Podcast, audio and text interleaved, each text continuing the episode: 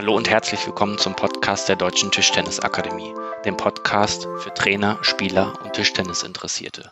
Wir melden uns nach längerer Pause zurück mit einem Interview mit Martin Ostermann. Martin wird interviewt von Rahul Nelson.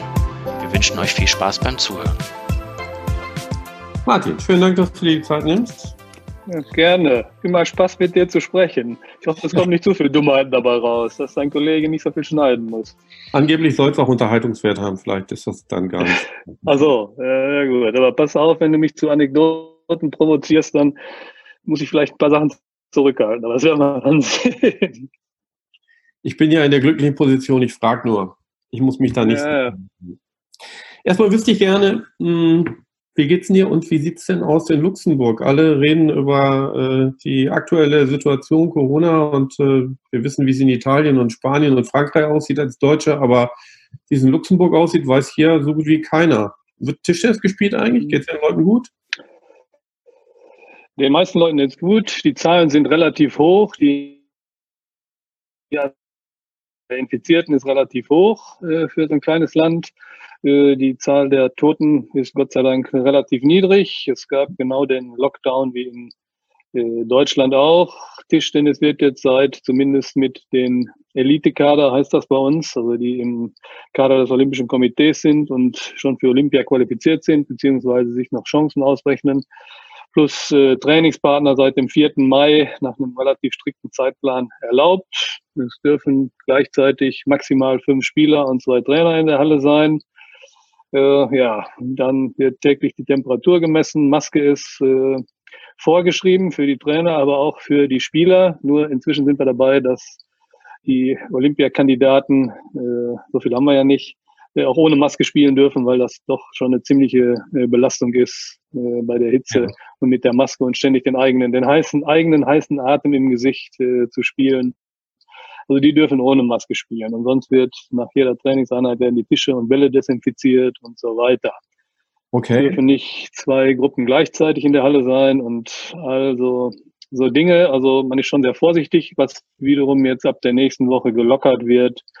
Äh, ja, und dann hoffen wir, dass das so langsam wieder sich dem Normalzustand mit kleineren äh, Restriktionen mh, nähert. Mhm. Wie geht er mit den Bällen um? Es gab Theorien, dass man halt immer nur einen Ball anfassen darf, also jeder denselben jeweils. Und aber wahrscheinlich macht ihr ja auch Many-Balls-Training. Wie funktioniert das? Äh, diese Regelung gab es auf dem Papier am Anfang auch. Äh, wir haben das so gehandhabt, wie gesagt, es wurden jedes Mal die Bälle desinfiziert. Das ist nicht praktikabel, jeder darf nur mit einem Ball spielen. Hätte ich gedacht. Äh, du hast gesagt, ist nicht praktikabel, ähm, mit nur einem Ball zu trainieren, zumindest auf der professionellen Ebene. Darum desinfiziert ihr sorgfältig und dann wird doch mit vielen Bällen gespielt, wie wir es kennen. Genau, also in, in einem üblichen Modus dann.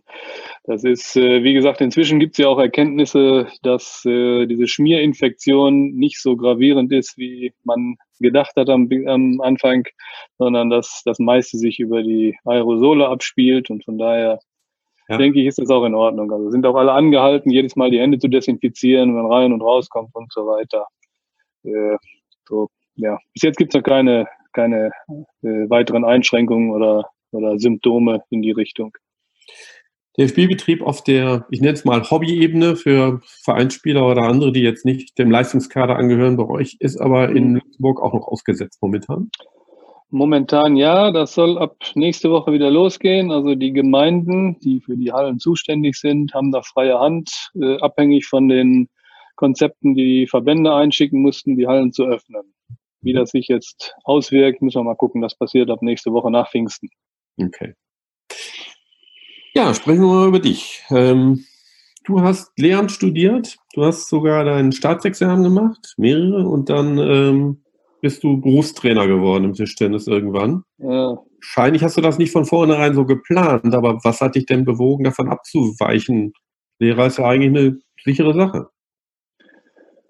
Ja, ich habe das studiert, habe auch das erste Staatsexamen gemacht, in denen, das musste man, ich weiß nicht, gar nicht, wie das heute ist, äh, mit zwei Fächern, die man dann zu unterrichten hat, beziehungsweise zu unterrichten kann. Und natürlich Pädagogik. Die Staatsexamine habe ich gemacht und wie du vielleicht gelesen hast, dann auch während meiner hauptamtlichen Tätigkeit im DDTZ noch, weil ich eine angefangene Sache nicht liegen lassen wollte. Auf der anderen Seite habe ich natürlich die erste Chance genutzt, in den hauptamtlichen Bereich da einzusteigen äh, und wollte das auch gerne weitermachen. Und wie gesagt, das ist ja schon, wie lange ist das her? 35 Jahre, hauptamtlich, noch mehr. Äh, bis jetzt hat sich's bewährt und hat auch, glaube ich, mehr Spaß gemacht als als Lehrer. Wobei ich das jetzt nicht vergleichen kann. Das macht, äh, macht Spaß, mit Kindern und Jugendlichen was zu machen, aber ähm, wie man ja auch weiß, ist Sportunterricht in der Schule, das wäre mein Hauptfach gewesen, ja, wenn man ehrgeizig ist und sich schon ärgert, wenn Leute, die sich für eine Spezialsportart entschieden haben, nicht immer voll reinhauen, dann kann ich mir auch vorstellen, wie ich in der Schule reagiert hätte, wenn, äh, wenn die Lustlosen, die zum Sport gezwungen werden, auch da sind. Also, äh, ja, darum habe ich mich, bin ich beim Tischtennis hängen geblieben. Okay, da war das sicherlich eine gute Entscheidung, dann auch ja. in den Leistungsbereich zu gehen und dann aber gleich nach sechs Jahren Honorartrainertätigkeit für WTTV und Tischtennisverband Niedersachsen und Bundesliga-Training für die Rintelner Erstliga-Frauenmannschaft habe ich gesehen, das hätte ich gar nicht gewusst. Aber ja, nach all dem dann äh, ab 1985 Trainer im Ur-DTTZ, so nenne ich es mal, in mhm. dem allerersten nach seiner Zeit in Duisburg eröffnet hat und bei seiner Gründung unter anderem Jörg Roskopf, Steffen Fetzner und Nicole Struse beherrscht hat. Richtig so? Ja, die, das sind die drei äh, wahrscheinlich bekanntesten, aber man sollte auch, ähm, Torben Wosig war regelmäßiger Gast, der ist dann zwei Jahre später nach Heidelberg gekommen, der hat ja auch Tischtennis spielen gelernt. Äh, man vergesse nicht Olli Alke, der äh, auch in der Mannschaft war, zum Beispiel, wenn ich mich recht erinnere, 93 in der Mannschaft war, die, ich glaube, Bronze gewonnen hat bei der Weltmeisterschaft in Göteborg. Äh, Katja Nolten, Katja Nolten war dabei, zweimal für Olympia qualifiziert. Äh, ich hoffe, ich trete jetzt keinem auf die Füße, dass ich einen vergesse. Also die meisten haben auch bis, bis zur Bundesliga geschafft. Ähm, dann von denen, von denen, die da angefangen haben. Äh, von daher war dieses Projekt, glaube ich, relativ erfolgreich und äh, was jetzt nicht heißen soll, dass das alles auf meinem Mist gewachsen ist. Da sind immer ganz viele Personen beteiligt, sowohl in dem Internat als auch in, in den Vereinen und so weiter. Also man hat da schon ähm, einige der talentiertesten in Deutschland gefunden und ein paar sind dann auf ihren weiteren Wegen doch ziemlich gut geworden. War aber ja ein sehr ungewöhnliches Projekt damals, was völlig Neues, also eine Ausbildung anzubieten für talentierte Kinder im Bereich Tischtennis, eine Vorbereitung auf eine Profilaufbahn, von der man realistisch aber davon ausgehen musste, davon kannst du hinterher nicht leben. Denn so viel Geld gab es ja nicht im Tischtennis in Deutschland damals. Mhm. Die allerbesten Männer vielleicht, für die Mädchen kaum. Ja. Und bei den Männern musste man auch schon ganz weit nach oben kommen. Das stimmt. Also wenn man ungefähr noch im Kopf hat, was äh, Fetzner und Roskopf als Bundesligaspieler in ihrem ersten Jahr verdient haben, ähm, hätte man das nicht raten können, aber da war die Begeisterung da und äh, bei den Mädchen und bei den anderen äh, äh, Internats oder DDTZ-Schützlingen auch, dass es zumindest ein Versuch wert war. Es war hoffentlich für alle, vor allen Dingen habe ich noch Kontakt, bei einem anderen nicht mehr, eine wertvolle Lebenserfahrung und ähm, soweit ich weiß, sind auch fast alle äh, gestandene Leute geworden und haben auch ihren Weg gefunden. Du weißt die Zahl offenbar, Roskopf Fetzer, was sie verdient haben im allerersten Jahr. Das will jetzt natürlich jeder wissen. Wie viel war es? Äh, knapp fünfstellig, im, aber im D-Mark-Bereich. Immerhin. ja, gut, aber das ist jetzt, also weiß, das war das, was man so äh, ja, gehört hat. Ich ja. habe natürlich nicht die Verträge gesehen, das ist ja klar, aber das war gut, das waren ja auch noch Jugendliche. Äh, ja. Und ich denke, das hat sich aber dann doch gravierend geändert nach äh, einigen Jahren. Nach relativ kurzer Zeit. Es hat ja auch eine ordentliche Gruppe von Leuten gegeben, die dem Tischtennis nicht nur leistungssportlich als Spieler dann treu geblieben sind, sondern wie man sieht, Jörg Grosskopf, heute Trainer, Oliver Alke, heute Trainer. Tom Wosig hat sich in den Bereich ja auch reinbegeben. Ich glaube, Christiane Brede war auch mal im DDZ eine Weile. Ja, ja, die war auch im DDTZ, auch Trainerin. Trainerin. Hm. Also sind ja, sind ja viele so da reingerutscht. Dass sie es dann äh, irgendwann von der anderen Seite angegangen sind. Kann also ja. so nicht gewesen sein. nee, nee, wenn man, wenn man eine Sache mit Leidenschaft macht, dann findet sich auch immer also meistens ein Weg. Also von daher ist das keine klassische äh, berufliche Karriereleiter, aber ähm, mit der entsprechenden Leidenschaft für die Sache, dann tun sich auch oft Türen auf. Mhm. Du hast die Sache von 85 bis 88 gemacht, bist dann mhm. gewechselt nach Italien als Nationaltrainer der mhm. Frauen, wenn ich es richtig sehe. Und ja, äh, ja wie kam es dazu? Also ich war zuständig für alle weiblichen Nationalmannschaften. Da war das ja nicht so professionell in Deutschland. Äh, und ähm, das kam ja, über internationale Kontakte dazu. In DDTB habe ich mich verabschiedet und dann in Italien eine neue Heimat gefunden für eine gewisse Zeit. Zwei Jahre aber nur. Ja, ein bisschen, ein bisschen länger. Äh, das war in, in der Sportpolitik ist es manchmal ziemlich, geht die, geht die Zeit manchmal ziemlich schnell rum. Ich hatte in zwei Jahren drei verschiedene Verbandspräsidenten. Oh. da, war, da, wurde relativ viel äh, Politik damit gemacht. Es war auch eine, der italienische Verband hatte relativ viel, viel Geld, was nicht heißt, dass viel in meine Tasche geflossen ist, aber das war natürlich ein Kampf auch unter den, unter den Funktionsträgern, oft um über dieses Geld äh, entscheiden zu können, das Geld äh, einsetzen zu können für die Entwicklung des Sports. Und von daher war das eine interessante Tätigkeit auch aus Funktionärsebene. Und das ist, wie gesagt, ziemlich lange gut gegangen. Einige von den Spielerinnen, mit denen ich zu tun hatte, haben im Jugendbereich schon auch auf europäischer Ebene ganz gute Ergebnisse gespielt. Arisi, Negrisoli, Merenda, äh, äh, wen hat man noch? Eine Linkshänderin, die war Christina Semenza. Die Namen werden nicht allen etwas sagen, äh, also zumindest nicht den Jüngeren. Und äh, Arisi hat ja später auch in, der, in, in Deutschland gespielt, in der Bundesliga, also auch zweimal, glaube ich, äh, sich für Olympia qualifiziert. Also da waren auch schon, war auch schon Potenzial. Es war halt mh, hm, strukturell ein bisschen, ein bisschen chaotisch. Dadurch erklären sich auch die, diese häufigen Wechsel auf dem Präsidentenamt. Also der erste Präsident wurde fast gezwungen, einen europäischen Trainer zu, ich hoffe, das wird in Italien nicht ausgestrahlt, äh, gezwungen, einen europäischen Trainer zu nehmen, weil die hatten jahrelang nur, nur, nur äh, chinesische Trainer und damit war man nicht zufrieden so richtig. Und ähm, äh, ich war dann der Erste, äh, was aber nicht geholfen hat. Nach drei Monaten hat es auch seinen Kopf gekostet. Äh, also von daher, ähm, ah. also diese Strategie aus politischer Sicht nicht gut gegangen für ihn. Viel Verbandspolitik im Hintergrund. Dann bist ja. du von dort gegangen nach Luxemburg, wo du heute auch wieder bist. Ja. Und äh, dann denkt man ja so erstmal, du hast gesagt, du bist ehrgeizig, als Trainer auch schon immer gewesen. Und äh, wenn man dann in einem so kleinen Verband arbeitet, dann ist das ja von vornherein so, dass man sich sagen kann, naja, Europameister werden wir wahrscheinlich nie. Und man hat so eine Limitierung, die vielleicht äh, einen auch hemmt. Du kannst natürlich sagen, naja, man kann im Grunde sowieso fast mit niemandem Weltmeister werden. Also dann müsste ich ja nach China gehen.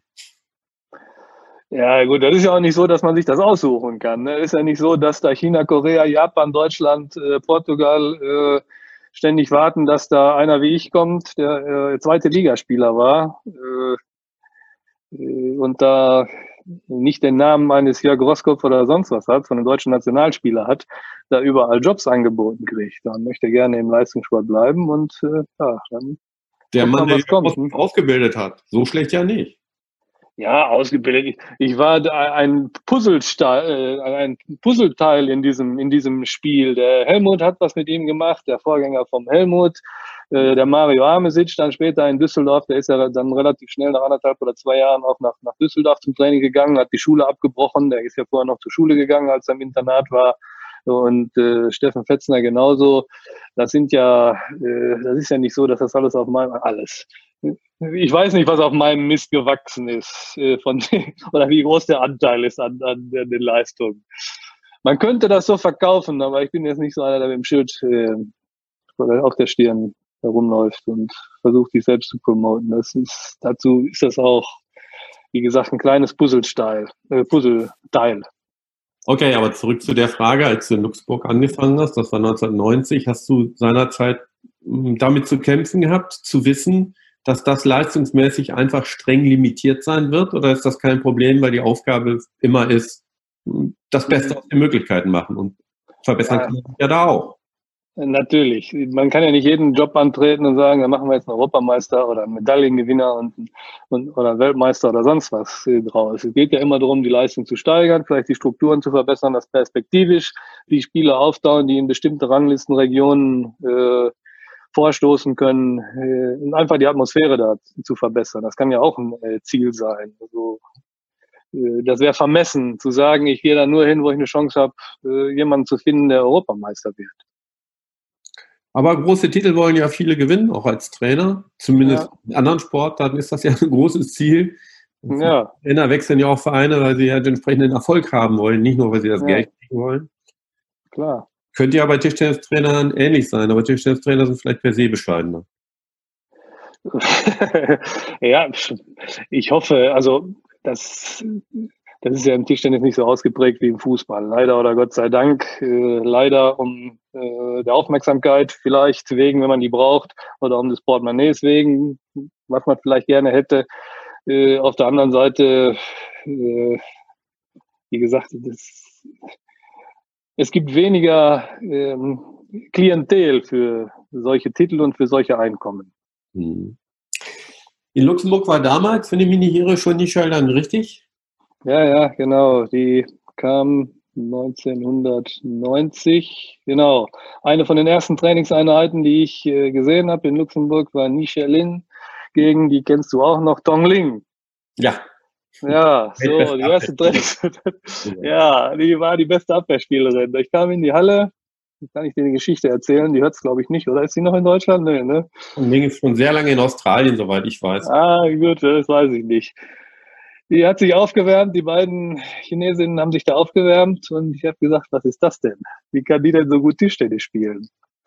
Gut, und dann haben die trainiert und Tong Ling stand gefühlt ohne Beinarbeit immer an der richtigen Stelle. Da kamen, und Jalin spielt äh, perfekt gegen, also so perfekt wie es geht gegen Abwehr. Es gibt kaum eine Frau, die besser spielt gegen Abwehr.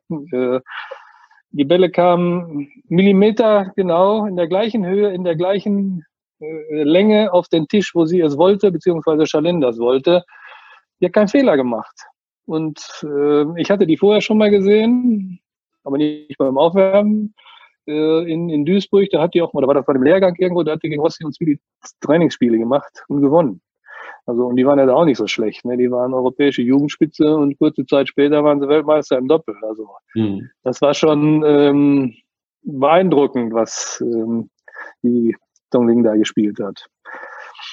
Und fühlt man sich an der Stelle als Trainer eher wie der Schüler? Du bist ja derjenige, der denen dann was beibringen soll. Oder zumindest mit ihnen ja, arbeiten soll.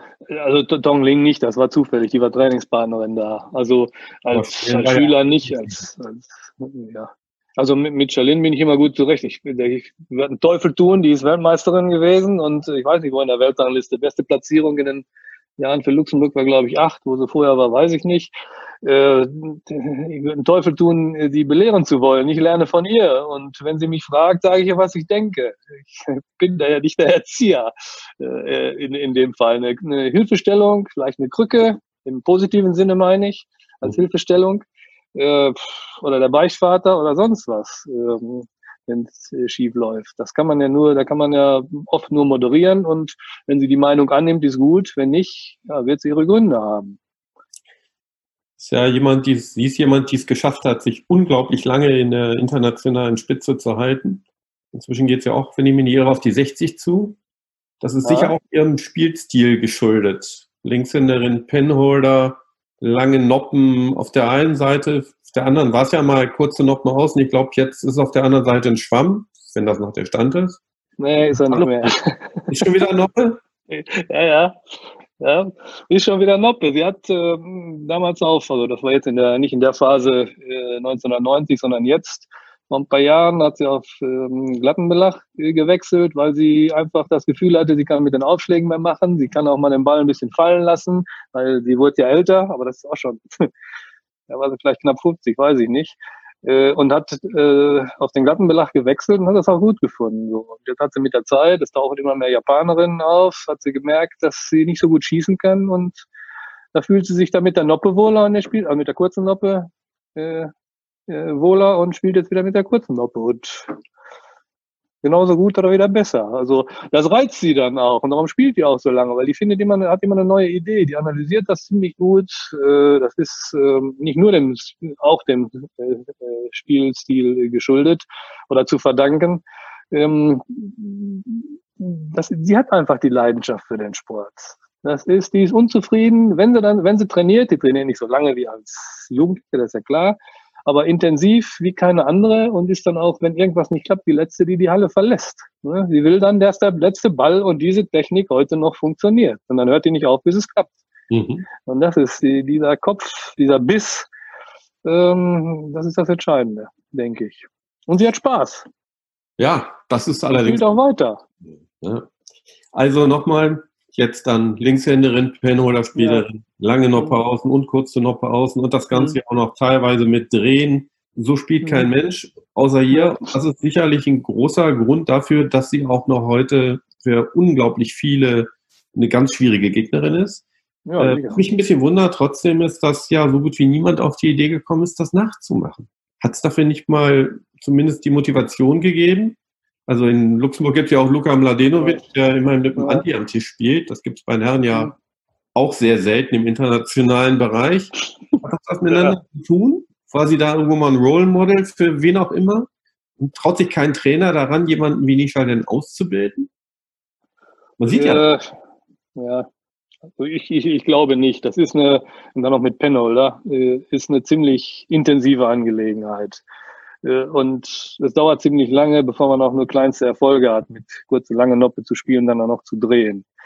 Ähm, da hat sich keiner herangetraut. Wenn man jetzt äh, Schülerin in Deutschland kurz so lange Noppen gibt und sie damit spielen lässt, äh, dann geht das ganz schnell, dass sie Erfolge hat erstmal. Weil kein Kind dagegen spielen kann. Das kann man gemein finden, aber ja, das genau. fiel mir erstmal nicht als Grund. Hm, nee, aber das kann natürlich für die Mädchen ein Grund sein. Die möchten ja nicht fies sein. Oder die möchten ja Freundinnen haben, wenn die anfangen zu spielen.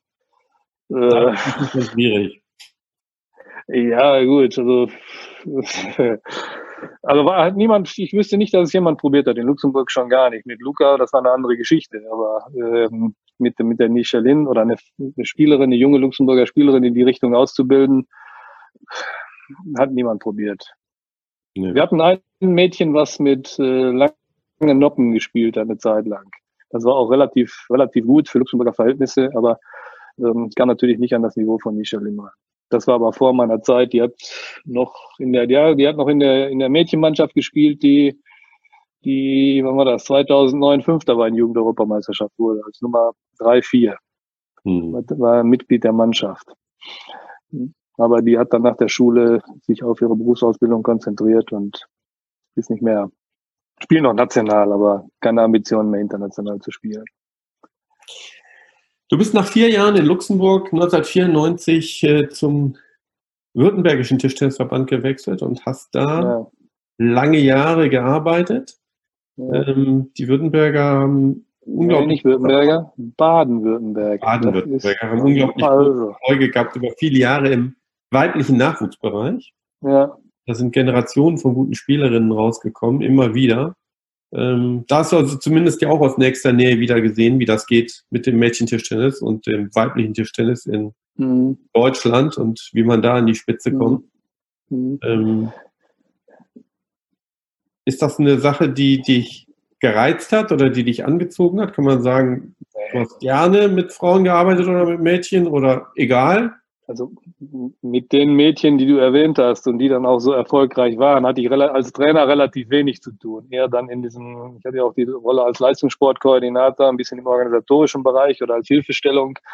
Äh, Laura Stumper zum Beispiel, die du wahrscheinlich gemeint hast, das war in erster Linie äh, die Arbeit ihres Vaters und ihrer und das, der, der Trainer vor Ort.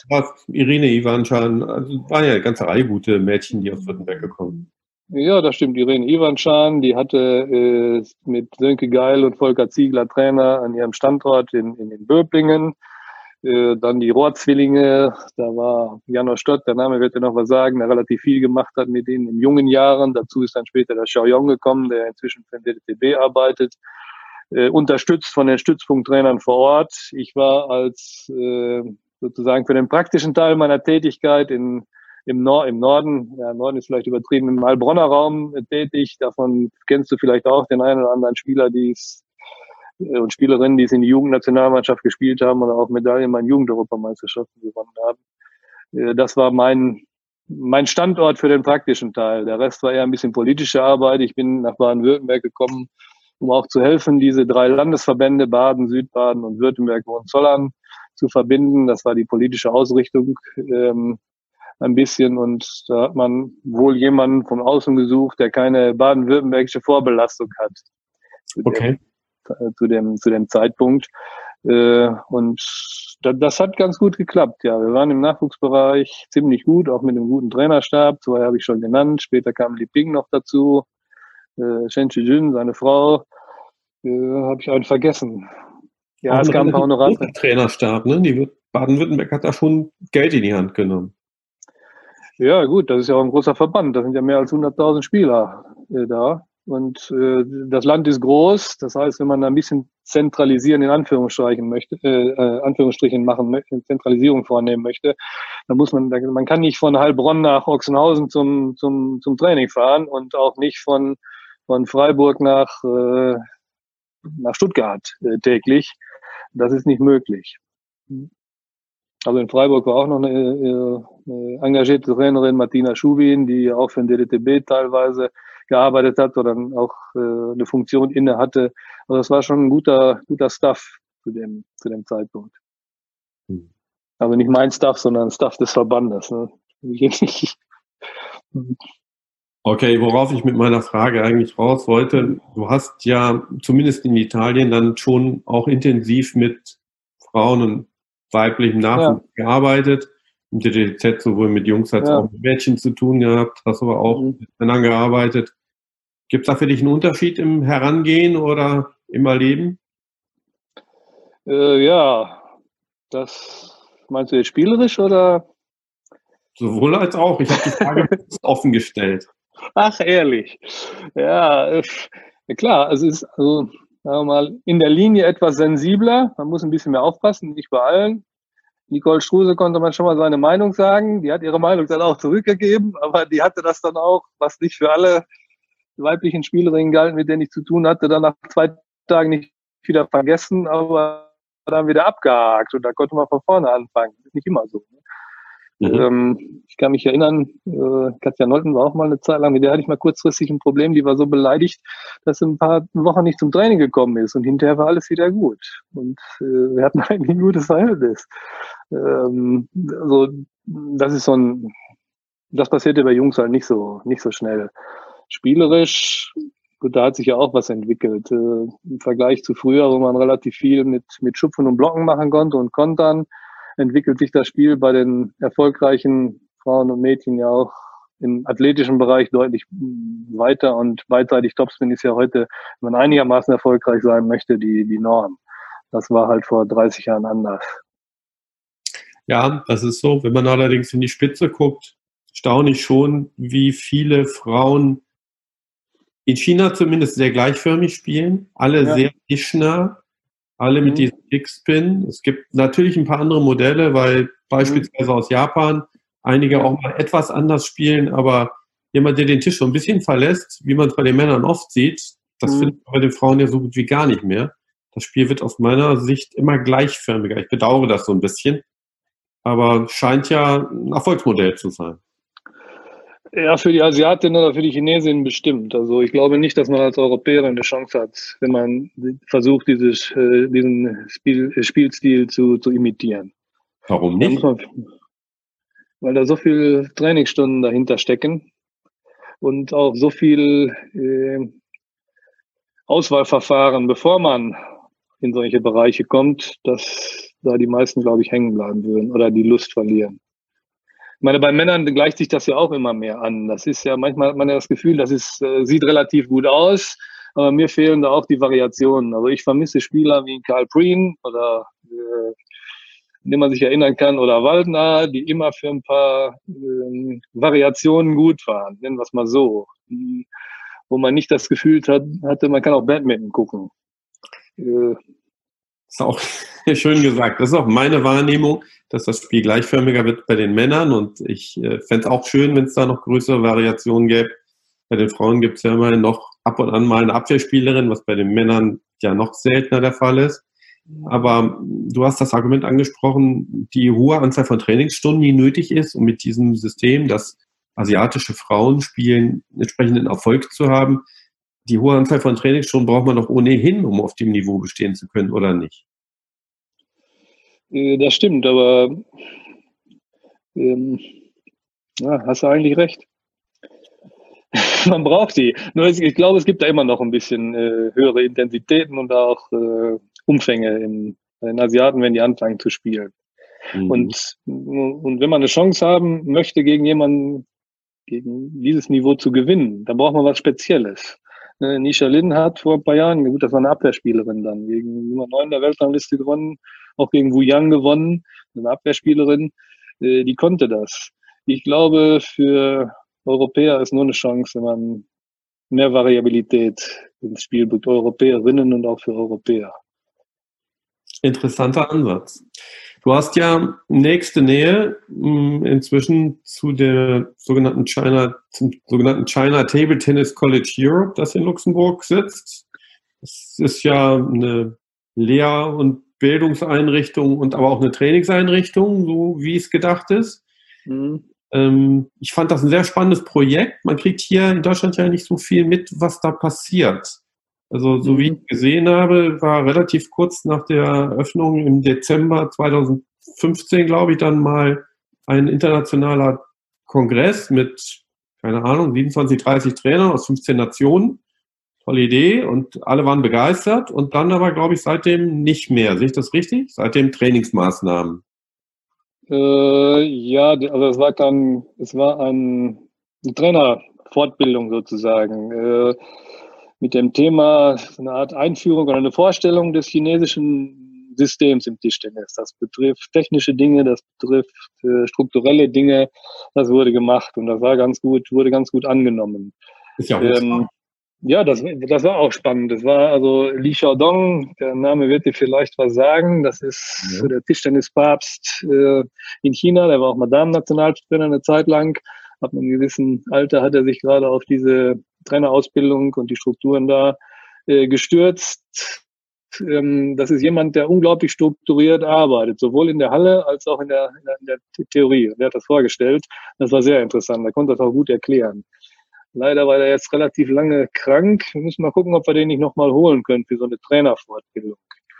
Was du meinst jetzt im Ausbildungsbereich von, von Trainern, es gab 2018, wann haben wir den gemacht? 2017, 2018 einen wissenschaftlichen Kongress ähm, der auch ganz gut angenommen wurde, zusammen mit, ähm, oder es waren Leute vom Science Committee da und auch, oh, ich habe jetzt die Zahlen nicht im Kopf, ich muss die nachschlagen, äh, aus wie vielen verschiedenen Ländern. Ähm, Im Bereich Forschung wurde schon was gemacht, eine sehr interessante Studie über visiomotor visiomotorische Reaktionsfähigkeit. Äh, es laufen im Moment noch zwei weitere Projekte die dann jetzt eher in Richtung Gesundheitsbereich gehen, auch mit Tischtennis. Ähm, es ist angestrebt, aber noch nicht, konnte noch nicht umgesetzt werden, ähm, eine Ausbildung für Sportwissenschaftler oder für Sportlehrer mit einem, mit einem Tischtennis-Touch. Äh, aber das dauert noch ein bisschen hier äh, mit, mit der Umsetzung. Ich hoffe, das klappt in absehbarer Zeit. Wir haben halt die Kontakte zu der, ein Partner von chinesischer Seite ist die Shanghai University of Sports. Das ist ähm, eine sehr angesehene Einrichtung, ja. Ähm, wo man sozusagen Studienplätze im Austausch anbieten könnte, die das auch gerne machen würden. Auch Austausch von Lehrenden ist angestrebt, aber äh, es gibt hier noch keine passende Universität, die ähm, da mit ins Boot geholt werden kann, die alle Anforderungen erfüllt, leider Gottes. Du hast gerade die Studie angesprochen zum Thema Reaktionsfähigkeit, die sehr interessant sei. Was ist da rausgekommen? Gibt es irgendwelche neuen Erkenntnisse? Es gibt ja, ja, schon lange in der Lehre, die ich mal irgendwann gehört habe, ja. die für alle Tischtennisspieler unglaubliche Aussage, dass wir alle gar nicht reagieren, sondern nur antizipieren, weil es gar nicht möglich sei, so schnell zu reagieren. Mhm. Und das mhm. nicht mal, nicht nur, wenn einer extrem schnell spielt, sondern beim ganz normalen Konter. Mhm. Ähm, ja, ich versuche das mal einigermaßen verständlich auszudrücken. Es wurden mit 40, glaube ich, 30, 40 Spielern U15-Kategorie, einmal bei einem Lehrgang zusammen mit, der, mit dem Europäischen Verband und einmal mit äh, dem Weltverband, äh, ausgewählte Spieler, also hoffnungsvolle Talente. Ähm, die waren die Test- äh, oder die Versuchspersonen. Äh, es geht darum, oder es gibt eine Möglichkeit inzwischen zu messen, äh, wie lange es dauert, bevor das Auge, wenn das Auge, wenn das Auge das äh, Signal wahrnimmt, wie lange das dauert und in welchem Areal des Gehirns sich das abspielt. Ja. Dann gibt es die Möglichkeit zu messen, wie lange es dauert von diesem Areal, wo der, wo der Stimulus wahrgenommen wird, bis zu dem Areal, wo dann eine Aktion ausgelöst wird. Der Befehl gegeben wird, spielt Topspin oder weiß ich nicht was, irgendeine Bewegung zu machen. Und es konnte gemessen werden, wie lang der Weg ist. Daraufhin kann man dann äh, schließen, ob es eher Schwächen im, im visuellen Bereich gibt oder ob es schwer, äh, eher Schwächen im, im Ausführungsbereich gibt. Ich versuche das mal mit nicht mit sportwissenschaftlichen Begriffen, mein Sportstudium liegt auch ja. lange hinter mir, einigermaßen verständlich zu erklären. Das heißt, es können dann theoretisch Schwerpunkte gesetzt werden, eher bei der, äh, um die Schnelligkeit bei der Ausführung zu verbessern oder äh, bei der Wahrnehmung zu verbessern. Bei der Wahrnehmung, das haben wir auch schon probiert, ähm, das ist allerdings, äh, wie wird das gemacht? Ähm, mit, mit einer Shutterglas ist, heißt das. Das heißt, der Spieler, der zu Trainierende, kann, äh, wenn es Schwächen da gibt, im visuellen Bereich, eine Brille aufsetzen, die dir äh, im Prinzip die Sicht ermöglicht oder verhindert in kurzen Abständen. Das heißt, es lässt sich im Millisekundenbereich einstellen, wie viel, ähm, ähm, was ich von dem Ball sehe. Okay. Also das ist ein Shutterglas ist. Der Patrick Franziska macht das auch. Ich war aber das im Februar in, oder hat das auch schon probiert. Er sagt, das ist interessant, er hat aber noch nicht die Effekte, weil er das auch noch nicht äh, kontinuierlich gemacht hat. So, und damit soll sich, da gibt es Erfahrungen im Badminton, gut, das ist ein bisschen eine andere Sportart, soll sich die, ähm, die Wahrnehmungsfähigkeit verbessern. Je eher ich wahrnehme und je schneller das Signal von diesem Wahrnehmungsareal in das Reaktionsareal kommt, desto schneller kann ich auch reagieren.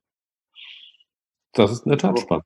Das ist, ja, das ist spannend. So, und jetzt gibt es die Möglichkeit, da sind wir dabei, noch einen Partner zu finden. Bei der ITTF ist ja im Moment auch der Lockdown ähm, eine Möglichkeit, akustische Signale mit einzubeziehen, weil die Spieler sagen natürlich auch, ich höre manchmal nur, ist das mehr Spin oder weniger Spin. Das sehe ich ja manchmal nicht, sondern ich nehme am Klang des Balles wahr, ähm, was das jetzt sein könnte. Ja. So, und da gibt es jetzt technische Möglichkeiten. Das wäre der nächste Step in diesem Projekt. Ich hoffe, dass das kommt dazu. Das ist spannend zu beobachten. Also mit diesem Shutterglas habe ich gespielt. Das ist komisch. es ist nicht möglich, für mich nicht möglich. Gut, meine letzten Schläge habe ich im Wettkampf 1900, ich weiß nicht wann, 83 oder wann gemacht. Äh, von daher sollte ich das nicht als Maßstab nehmen. Das wird bestimmt den einen oder anderen, der das hier hört, interessieren, das mal auszuprobieren. Kann man die irgendwo kaufen oder ist das schwer zu kriegen?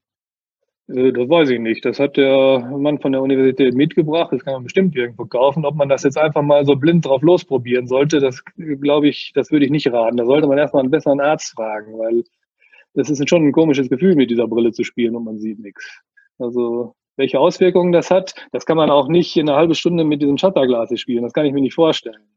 Ich werde das das nächste Mal fragen, wenn ich Kontakt mit dem Mann habe, mit dem Untersuchungsleiter habe. Äh, klar, aber wenn ich keine Vorhand kann, dann nützt mir auch eine bessere Wahrnehmung nichts. Also ich muss die technische Voraussetzung schon mitbringen. Was? Ja, man kann ja immer nur an einem Baustein arbeiten. Ah, ja, ja, natürlich. Ja, das sind halt weitere, ähm, weitere Möglichkeiten an der Spitze des Eisbergs. Ne? Mhm. Aber die Basis muss erst stimmen. Also die spielerische Basis muss erst stimmen, sonst hilft mir das, glaube ich, nicht viel. China Table Tennis College Europe. Ähm, ja. Die Chinesen wollten ihr Wissen mit der Konkurrenz teilen und denen so ein bisschen auf die Beine helfen. Das war zumindest die Idee, die postuliert wurde, die dahinter steht. Mhm. Ähm, Passiert das in der Praxis? Wird denn, ich meine, du hast das geschildert von Li Xiaodong damals äh, bei dem Kongress, dass er wirklich sehr interessant und anschaulich erklärt habe, was die Chinesen da machen. Ähm, hat das Leuten hier geholfen? Was wissen wir denn jetzt? Was hat er denn erklärt? Also äh, gut, das war jetzt für die Trainer in erster Linie. Was äh, am meisten die Trainer haben äh, profitiert. Äh, da, da, bin ich sicher, um ein anderes Bild von äh, Tischtennis, vom chinesischen Tischtennis zu bekommen. Das ist in Europa und auch gerade in Deutschland ein anderes, ein ganz anderer Ansatz als, als in China. Ähm, in der Praxis hat das vielen Spielern äh, geholfen, glaube ich, weil das wird ja in der Praxis auch umgesetzt bei den Trainingsmaßnahmen für die U18, U15 und U13 Kategorien, die wir, die wir da haben. Da wird relativ, da wird sehr detailliert über Vorhand, Rückhand, Technik, Beinarbeit äh, referiert und auch Übungen gespielt mit den entsprechenden Korrekturen. Und es sind äh, Trainer da vor Ort, neben dem Li Xiaodong, der relativ oft da war. Wir hatten Zhang Yining da, wir hatten Chen Chi da, wir hatten Chen Bin da, äh, um nur ein paar Namen zu nennen. Auch ähm, kommen chinesische Spieler als Trainingspartner mit, äh, jedes Mal, die, an denen man das äh, beobachten kann. Und die meisten Spieler sagen, sie haben davon profitiert. Auch die Trainer waren, waren äh, ganz äh, zufrieden damit. Es gibt ähm, so Educational Lectures wird das genannt bei Ihnen. Zweimal während eines Lehrgangs mindestens gibt es ein Frage- und Antwortspiel. Das heißt, die Spieler oder Trainer dürfen fragen, was sie wollen über das Tischtennis. Hat da schon einer gefragt, was verdient ein chinesischer Nationaltrainer? Ähm, ähm, technische Ansätze, was passiert mit dem neuen Ball, mit den neuen Regeln. Nationaltrainer? Bitte? Und was verdient ein chinesischer Nationaltrainer? Also die haben eine relativ klare Struktur, so ein Vereinstrainer, der, also die vergleichen, oder der hat es da verglichen, ob das alle so machen, weiß ich nicht, äh, mit einem Grundschullehrer. Das heißt, ein Vereinstrainer, der mit den Kindern anfängt und sich tagtäglich mit den Kindern beschäftigt, ist so eine Art Grundschullehrer. Mhm. Und da setzt sich dann sofort und ein Nationaltrainer, das ist dann das offizielle Gehalt, das ist dann wie ein Professor an der Universität, wahrscheinlich noch ein bisschen mehr. Äh, da plus, ja, Nebeneinkünften. Da gibt es ja auch ganz viele Posten auf der Ebene. Ja, mehr als man denkt. Das sind ja nicht nur die, die da sitzen. Die haben ja bei ihren Lehrgängen ziemlich viele äh, zweite, dritte, also Trainer der zweiten Mannschaft, der Trainingspartner und so weiter dabei. Und dann haben die Individualtrainer auch noch. Also das ist schon ein interessantes, äh, interessantes Modell. Mhm. Du hast gesagt, es ist ein ganz anderer Ansatz, wie in China trainiert wird. Erklär doch mal. Ähm, man fokussiert sich relativ lange, intensiv auf die Basis und auf die Feinheiten der Basistechniken. Das heißt, in Europa wird ja versucht, sehr spielerisch unter den Begriffen äh, Wahrnehmung und Antizipation, das was du genannt hast, äh, was zu machen und relativ variabel äh, zu spielen, zu ja. trainieren. Äh, das fängt bei den Chinesen erst später an und die hören auch nie auf, an den Feinheiten äh, der Technik zu arbeiten und äh, alles präzise und mit hoher Qualität zu machen. Weil die, Vorstellung ist, und das ist meine auch, ich kann mich nur entscheiden, wenn ich etwas wahrgenommen habe, zu tun, was ich auch gut kann. Wir beide können uns jetzt nicht entscheiden, Chinesisch zu reden. Auch wenn uns das vielleicht Spaß machen würde, aber was nicht können. Wie kann ich mich äh, dazu entscheiden, vor einem Topspin parallel hinten auf die letzten zwei Zentimeter des Tisches mit äh, hoher Rotation und einer niedrigen Flughöhe zu spielen, wenn ich einen Streuwinkel von zehn Zentimetern habe und äh, die Höhe des Balles nicht kontrollieren kann und den Spin nicht kontrollieren kann. Klingt nach viel Arbeit. genau das ist es, aber das ist die Basis. Das ist die Grundidee. Klingt nach viel Arbeit. Es ist also nicht so, die Kleinen spielen das auch. Ne? Die werden darauf aufmerksam gemacht, so da ist der Körperschwerpunkt, das Bein wird von da nach da gesetzt, da wird relativ lange daran gearbeitet. Bei uns wollen die, das verstehe ich auch, ist eine andere Erziehung, wollen die Kinder eher vorher spielen und gewinnen. Wollen die anderen auch, aber. Hm? Ja, es gibt ja auch die Vorstellung, dass man die Kinder möglichst schnell spielfähig kriegen soll. Das heißt, äh, ich trainiere jetzt nicht mit einem äh, sehr lange über eine entsprechende Dauer hinweg äh, nur Vorhand äh, und nur Topspin, weil halt der in der Lage sein muss, auch Rückhand zu spielen oder zu schupfen oder mhm. zu blocken. Und so ein mhm. Grundgerüst alles lieber so einigermaßen und dann kann er einigermaßen spielen. Heißt das, in mhm. China arbeitet man länger an dem einzelnen Schlag, bevor man zum nächsten geht? Also chinesische Anfänger habe ich jetzt noch nicht gesehen. Also wenn ich Kinder in der Halle gesehen habe, auch Zehnjährige, die konnten, äh, oder Neunjährige einmal, die konnten problemlos äh, 20 Minuten vor und vor kleine Beinarbeit spielen, ohne Fehler zu machen. Die konnten aber auch Rückhand. Also so ist das nicht. Topspin habe ich da nicht gesehen, weil das wird dann auch irgendwann langweilig zuzugucken. Aber es war schon äh, beeindruckend, wenn da, da waren vier Spielerinnen in der Halle, so geschätzt acht, neun, zehn höchstens. Eine Trainerin, die hat mit einer gespielt, die anderen drei haben abwechselnd.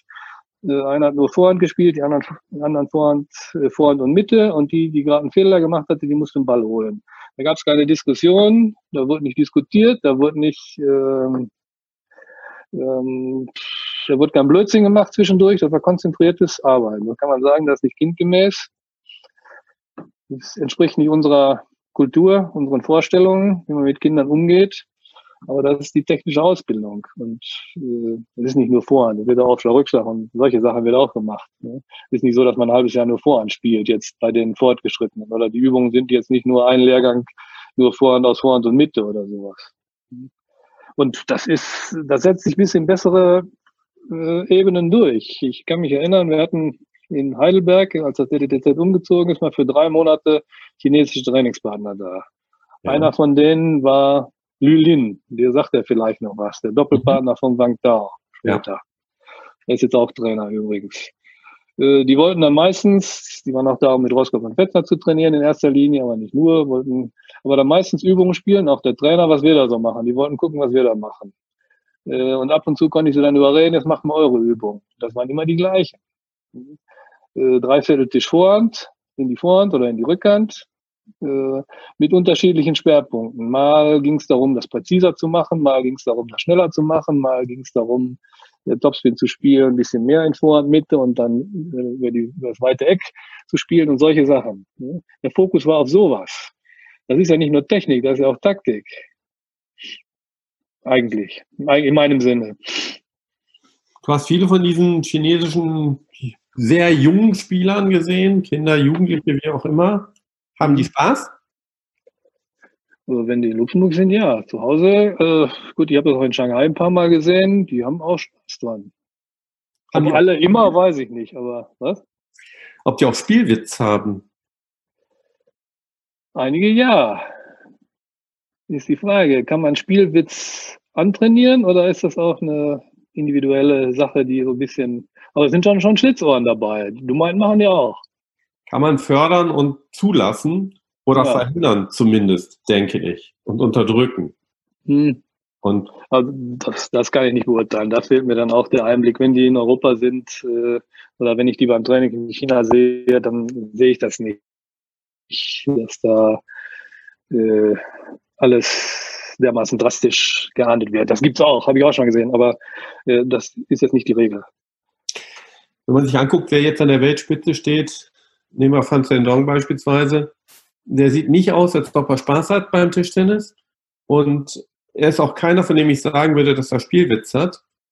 Das ist ja bestürzend humorlos, was er spielt. Und ähm, furchtbar gut, ja. Mhm. Und leider wahrscheinlich auch das, was auf Dauer greifen wird. Oder zumindest wie Tischtennis in nächster Zukunft aussehen wird. Mhm. Ähm, du hast ja auch schon mal gesagt vorhin, du bedauerst auch, dass dir da so die Variationen fehlen und das ein bisschen gleichförmig wird wenn es in diese Richtung geht, dieses automatisierte, dicht am Tisch, enormer Kraft und enormer physischer Präsenz, dann entwickeln wir uns auch so ein bisschen weg von dem, was mal Tischtennis ausgezeichnet hat, oder? Äh, ja, mir fehlen die Variationen, das stimmt. Äh, auf der anderen Seite, es gibt auch da Variationen, nur die sind nicht so deutlich sichtbar wie bei einem Karl Prien oder wie bei Waldner. Äh, die variieren auch. Es wird gleich, ist gleichförmiger, als ich mir das vorstellen würde. Das ist die Ausbildung, das ist die Erziehung. Und äh, Fan Zhendong, das ist jetzt kein humorloser Typ, glaube ich. Ich kenne den nicht, nicht äh, intensiv, aber die waren ja, was das denn, 2017 vor der WM in, in Düsseldorf waren die hier. Und ich bin jedes Mal mit denen vom Hotel zur Halle gegangen und war in der Halle und so weiter. Und das war einer von einer von denen, die auch äh, lachen konnten, der auch versucht hat, Englisch zu sprechen und der freundlich war. Äh, der macht jetzt keinen unglücklichen Eindruck auf mich. Ich wollte das nicht unterstellen. Ich versuche das ja zu erfragen tatsächlich. Ja, ja, ja, ja, ja. Ich äh, wollte nur darauf eingehen. Das, das kommt so rüber. Die sind sehr fokussiert. Ja. Das ist auch bei den, bei den chinesischen Frauen fällt einem das ja auch manchmal auf. Mhm. Aber eine Ding Ding zum Beispiel habe ich, ich habe die mal gefragt, weil die sehe ich immer freundlich, weil, weil der Trainer dabei war. Ich sag, die, du, die hat immer gute Laune und freundlich. Ja, wie kommt das denn? Ja, und das ist die beste Spielerin. Ja, vielleicht ist es deshalb die beste Spielerin, hat der Trainer gesagt. ja. Chinesische Weisheit. Ja, also das heißt ja, dass man dem doch was, äh, denken vielleicht nicht alle chinesischen Trainer so, aber es ist ja doch, heißt ja dann auch, dass dem was beigemessen wird. Was auch immer dann. Du bist schon äh, seit 2006 äh, Mitarbeiter im Development-Programm der ETTU und der ITTF. Was macht man da? Was passiert da? Also ja, das war eine kurze Phase, wo ich, meine, das ist es jetzt auch wieder, aber dass da Mitarbeiter, ich habe ein paar Lehrgänge gemacht für die ETTU und ITTF, das war ganz interessant in ähm, so, sogenannten Tischtennis-Entwicklungsländern. Das waren jetzt aber keine Entwicklungsländer in dem Sinne. Ich war ein paar Mal auf Guernsey und auf Jersey. Das ist schon, äh, okay. schon die edleren äh, Destinationen für das Programm. Ich habe auch mal die Mannschaft aus Guernsey bei der Weltmeisterschaft, wo war das denn? 2006, 2007, weiß ich nicht mehr, irgendwo äh, betreut eine Zeit lang, einfach um, um zu helfen. Das war ganz interessant, hat Spaß gemacht. Äh, ähm, das war ja in erster Linie Training mit äh, allen Spielern, die in dem Verband spielen. Das sind kleine Verbände, so viel gibt's nicht.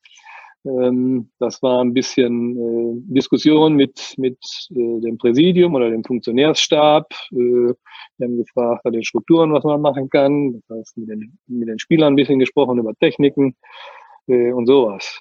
Inzwischen gehören diese Maßnahmen, die wir mit dem CDTCI machen, ja auch zu dem Development-Programm der ETTU und der ITTF. Aber in diesem Fall bin ich ja, äh, sind die Chinesen, die Ausbilder unterstützt von europäischen Trainern und ich bin eher im sozusagen im Managementbereich tätig, das Mädchen für alles in dem Fall.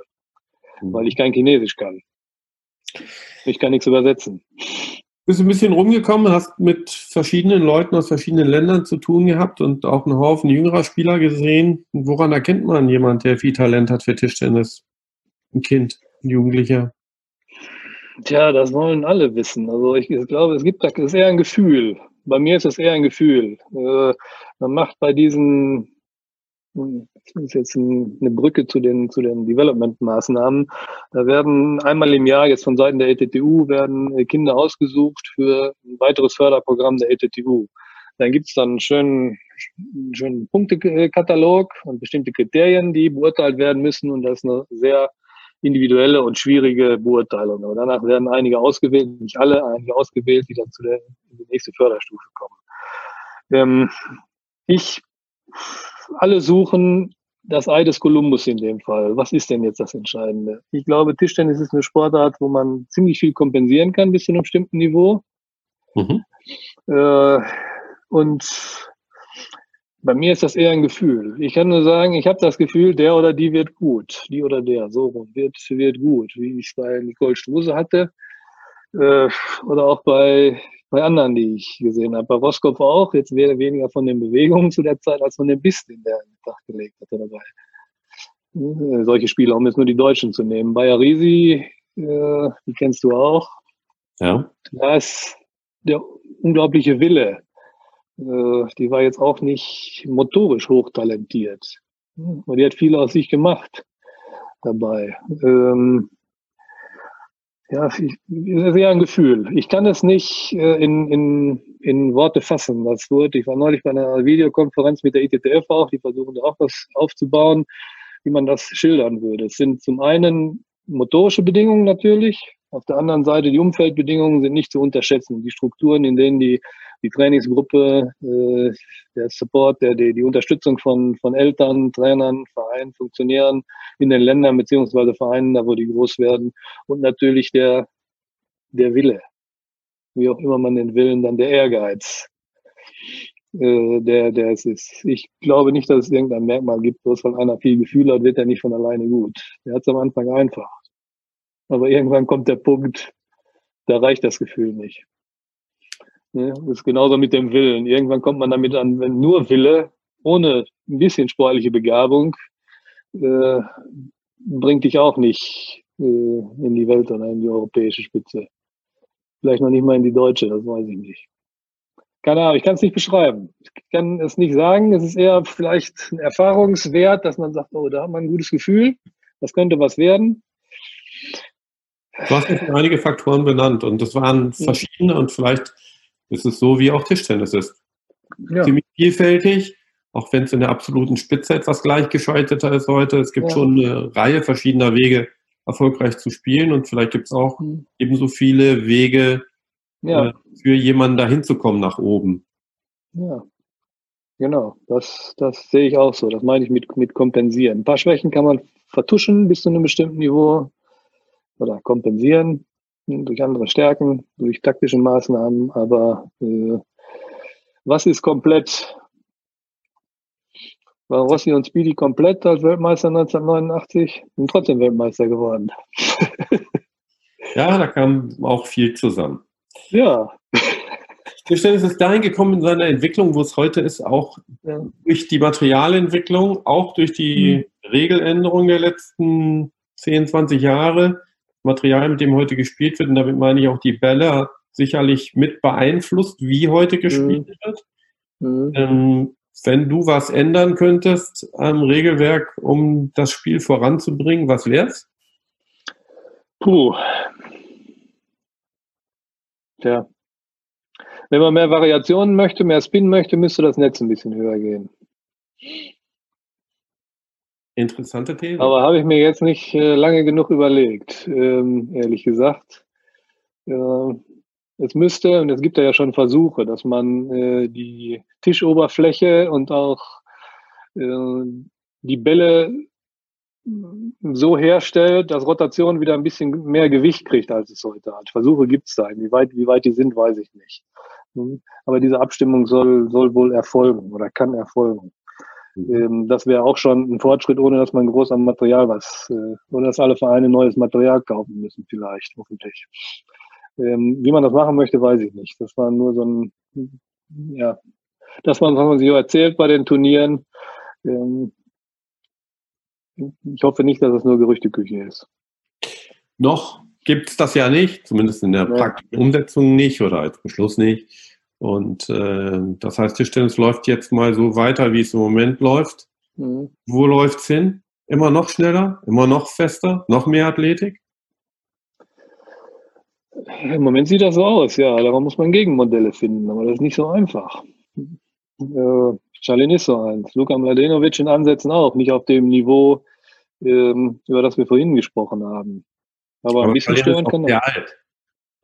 Und 2000, wir, wir, können jetzt direkt wetten, was du möchtest. 2024, wenn sie das gesundheitlich aushält und fit ist, spielt die auch. Ja, mit darauf ein. sagen, dass sie schlecht spielt. Ich wollte damit sagen, ähm, sie ist nicht nur aus einer anderen Zeit, sondern äh, heute müsste dann jemand dran gehen und jemanden ausbilden wie sie oder mit einem anderen Stil, der sehr ungefährlich ja, ja. ist, ja, eine Tür zu öffnen. Daher auch eingangs meine Frage wie es mhm. kommt, dass das eigentlich niemand macht, dass sich keiner daran traut, weil es ein Erfolgsmodell sein könnte, was anderes zu machen. Mhm. Das ist ein ganz langer Weg ne? und nicht erfolgsversprechend. Man versucht halt den, bei den Besten zu gucken und ja. das nachzumachen und das dann noch besser zu machen. Was allerdings in meinen Augen, aber vielleicht hat da irgendwann einer die Idee. Ich meine, ich weiß es nicht. Äh, wir versuchen das auf einem niedrigeren Niveau, um Luxemburg ein bisschen ähm, mehr Erfolg zu haben. Aber auf Weltklasse-Niveau, ich weiß nicht, ob sich da irgendjemand rantraut von den etablierten Trainern, die mit den Leuten zu tun haben. Du hast auch noch in der Herrenbundesliga gearbeitet als Teamcoach für Ochsenhausen lange Jahre. Ja. Du bist heute nicht nur Nationaltrainer, sondern Sportdirektor des Luxemburgischen Verbandes, auch das schon lange Jahre. Mhm. Ähm, du könntest auch bald in Rente gehen, unterstelle ich. Gibt es irgendwelche Ziele, die du hast, wo du sagst, das würde mich noch reizen, da möchte ich gerne hin. Äh, also ich möchte sehen, dass ähm, sich eine in Luxemburg geborene und ausgebildete Spielerin äh, zumindest in Anfängen sich für zu, zu Olympia qualifiziert. Und Sarah de Nütt, die ist da im Rennen noch, hat eine Chance. Ob das bei den Herren in absehbarer Zeit äh, passiert, weiß ich nicht, aber wir haben zwei Leute, die für unsere Verhältnisse ganz gut mitspielen können, ordentliches Zweitliganiveau haben. Das ist für Luxemburg schon nicht schlecht. Man bräuchte halt, ich sag mal, wenn wir zehn von dem Niveau hätten, dann hätten wir wahrscheinlich auch einen unter den ersten 100 der Weltrangliste. Wer sind die beiden? Den einen kennst du, Luka Mladenovic. Ja. Der ist jetzt gestern in die Armee eingezogen worden und wird sich dann danach äh, Vollzeit dem Tischtennis widmen können. Mal gucken, was da noch zu machen ist. Und wir haben noch einen anderen bei der Armee, der war äh, in der Weltrangliste in den besten Platzierungen ein bisschen besser noch als, äh, als Luka Mladenovic. Da heißt Erik Loth, der trainiert in Schweden im Moment und ähm, spielt in der dänischen ersten, ersten Liga. Die bewegen sich ungefähr auf dem im Moment sind sie so um die 200 in der Weltrangliste. Das Beste war irgendwas um 150, 160. Das ist für uns schon nicht so schlecht ähm, mit den Bedingungen. Der Erik Loth hat ein Studium absolviert, ist dann erst in die Armee gegangen und guckt mal, was er noch rausholen kann. Äh, Luka Mladenovic versucht jetzt nach der Schule mit der Armee die nächsten Schritte zu machen und zu gucken, wie weit das geht. Wir können nicht von Weltmeistern träumen, aber wir können natürlich davon träumen, dass es die besten Luxemburger im internationalen äh, Wettbewerb äh, werden, die es gibt. Das ist schon sicher eine sehr gute Bilanz, wie es heute aussieht, wenn man sieht, dass Luxemburg äh, ungefähr eine gute halbe Million Einwohner hat oder so ähnlich, glaube ich.